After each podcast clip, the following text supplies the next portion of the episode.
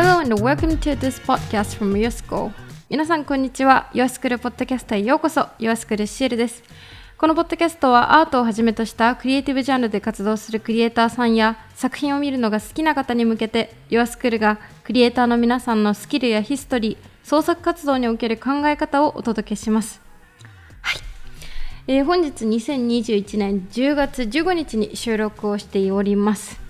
えー、だんだんもう秋めいてきて、えー、お外が涼しい日が多くなってきましたね。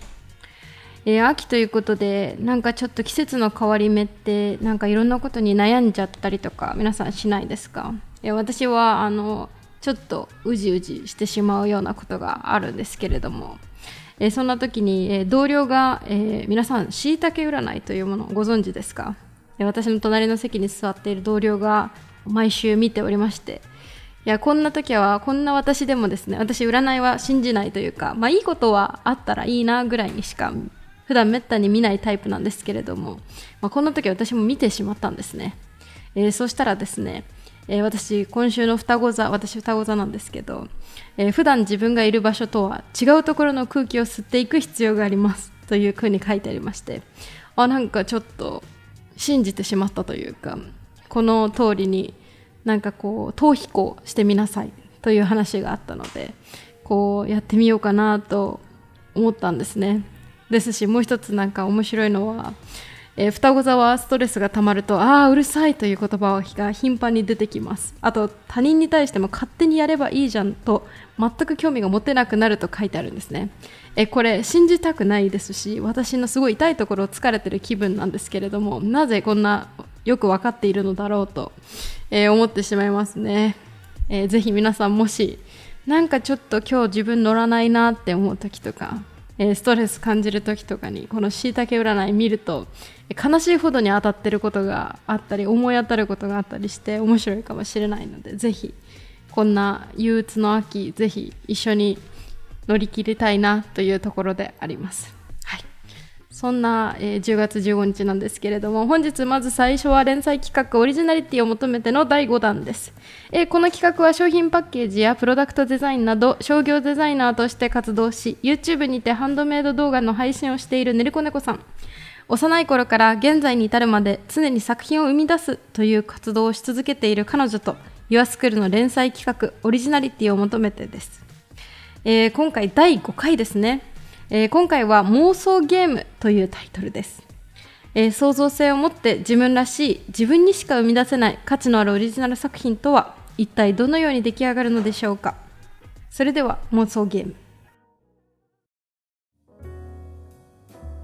子供の頃に皆さんは連想ゲームをして遊びましたか？赤いといえばリンゴリンゴといえばリンゴ飴リンゴ飴といえばお祭り。ワードから関連したものをつなげていく遊びです。その連想ゲームのアップグレード版が今回のテーマ妄想ゲームです。今回で5回目の連載になりますがこれまでは情報のインプットに関することを書かせていただきました。今回はたまった情報をもとに作品としてアウトプットする方法を書きたいと思います。作品を作る上で大切なことに表現力というのがあります。言葉で意味は理解していても具体的に表現力とは何かを答えるのはちょっと難しいですよね。表現力があるとない違いは何？そう思いませんか？表現力とは動かない絵を動かすようなこと。私の場合は表現力とは作品に宿るストーリー性だと考えています。ストーリー性は受け取る側の想像力を刺激して作品の世界観を増幅させてくれます。そのストーリー性は今回のタイトルの妄想ゲームから作り出すことができます。例えばあなたはキノコをテーマにした作品を作ろうとしているとしましょう。そのキノコはどこに生えているのでしょうか？林の中ですか？それとももっと深い森の中ですか？食べられるキノコ？それともとんでもない猛毒？そのキノコを取るのは魔女かな？するとこの想像力が表現力へと変わります。魔女はきっとそのキノコを煮て魔法薬を作るんだ。そしてハロウィンの夜に村に魔法をかけて村人をびっくりさせるんだ。でも本当は魔女は村人と仲良くしたくて村人に楽しんでもらいたかったんだ。どうですか？連想を超えて発想を飛ばして途中から妄想になりましたよね。これが妄想ゲームです。このようにして出来上がった作品はどのようなキノコでしょうか？怪しい毒々しいキノコなわけですから材料は粘土や布やビーズ類ではなくレジンを使ってぬるぬるしたツヤ感を表します。そして魔法薬の材料になるぐらいだから幻想的で見るからに危険そうな色を選び模様はファンタジーなドットで表現したりします。もう一つ作品の具体的な例えを挙げます。それは私がジル・ザ・キャットという赤猫のキャラクターを生み出した時にどのようにしたかです。ご存知のように私は猫がとても大好きなので最初に猫を題材にしてキャラクターを作ろうと考えました。イラストレーターとして手芸家として両方を活かせる猫ちゃんを描き始めそこで猫のぬいぐるみのキャラクターを作ることに決めました。ここまでテーマが決まるとあとは妄想ゲームをしながらラフスケッチを進めました。どんなぬいぐるみかな。腕や足はボタンで留め付けていておひげはナイロン製で寝癖のように折り曲がっていて目は子猫のようなキトンブルーにしよう。名前は何がいいかな。アルファベットの C や G のように丸っこい文字が可愛いから G から始まる名前がいい。ジル。ジルザキャット。ジルの友達はお魚にしてその子もぬいぐるみにしよう。一緒に遊んでいて縫い目がほつれたらジルが直してあげよう。汚れたらジャブジャブとたらいで洗濯しちゃおう。ジルは裁縫も得意でお医者さんみたいに手先が器用な猫のぬいぐるみで困ってる人をハンドメイドで助けてくれる役に立つ猫。実験好きなジル。お手製の翼をつけた滑空実験だって怖くない。ジルはぬいぐるみだから怪我をしないんだ。勇気があって人を助け。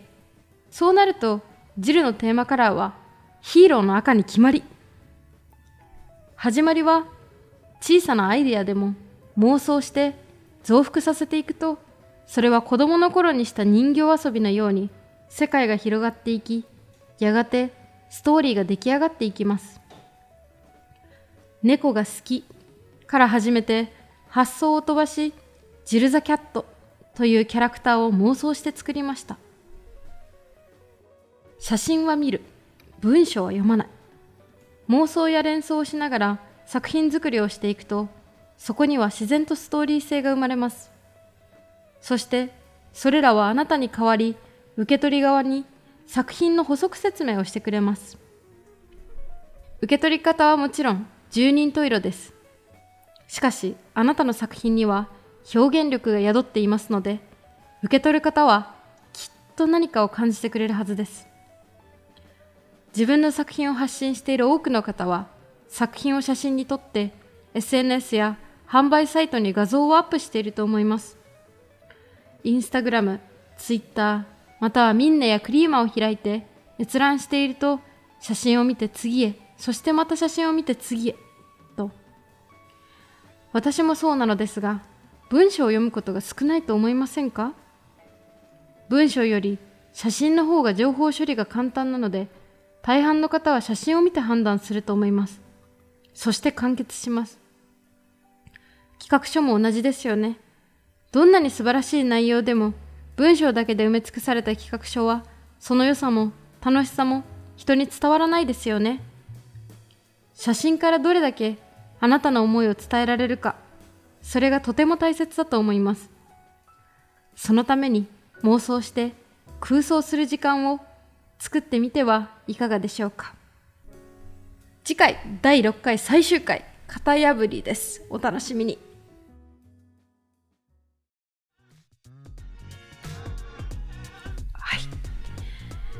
えー、この連載企画もうすでに5回目でしたが次回ついに最終回となってしまいました、えー、最初は、えー、創造性は雲のようなものというところから始まりえアイディアの出し方やインプットの仕方そして今回どのようにしてそれを作品にするのか。そして最終回はもうタイトルが型破りですからもうきっと何か面白いことになると思います。ぜひお楽しみにしていてください。え続いてオンラインワークショップのリリース情報です。10月22日金曜日21時よりイラストレーター夏目レモンさんのオンラインワークショップがございます。このオンラインワークショップではホルベイン社の透明水彩を使って少女をさらに魅力的な顔にできるようテーマに沿ってそれぞれにメイクアップをするワークショップです。透明水彩を使って様々なバリエーションのメイクを楽しみたい方そして水彩をやったことがない方も大歓迎です。当日は収録された動画を見ながら皆さんと一緒に着彩を行います。その際透明水彩の扱い方からメイク時に注意するポイントをお伝えいたします。そしてわからない点があれば気軽に質問していただき私がお答えしていく流れになります。私と一緒に素敵な女性を完成させましょう。というメッセージが夏目レモンさんから届いております。このワークショップですね3つの異なるテーマのメイクアップを学ぶことができます。えー、メイクアップ絵でメイクアップってどういうこと？と思われる方もいらっしゃるかもしれないんですけれども、えー、夏目レモンさんがこのために書き下ろしてくださった、えー、すっぴんの状態の少女の、えもうすでに色がついているものですね。を、え私たちから、え参加者全員の方に4枚ポストカードサイズでお届けしまして、えその水彩紙水彩紙印刷されたすっぴんの少女に、え3種類の、えお化粧を施すんですね。えー、水彩でお化粧を施すのでまあそれぞれ同じ顔なんですけれども全然違った雰囲気テーマで、えー、皆さん塗りが進めることができると思いますし絵を描く際にこう女性の顔を描く方どのようにして表情にメイクで変化をつけるかそのようなことが学べるワークショップとなっておりますのでぜひ皆様ご参加お待ちしております。え詳しい情報はですね yourschool.jp よりご覧ください、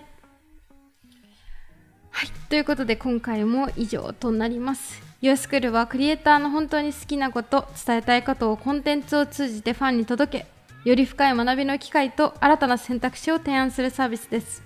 ぜひ皆さん、新たな学びとの出会いを Your School にて見つけてみてください。Thank you for listening. See you next time.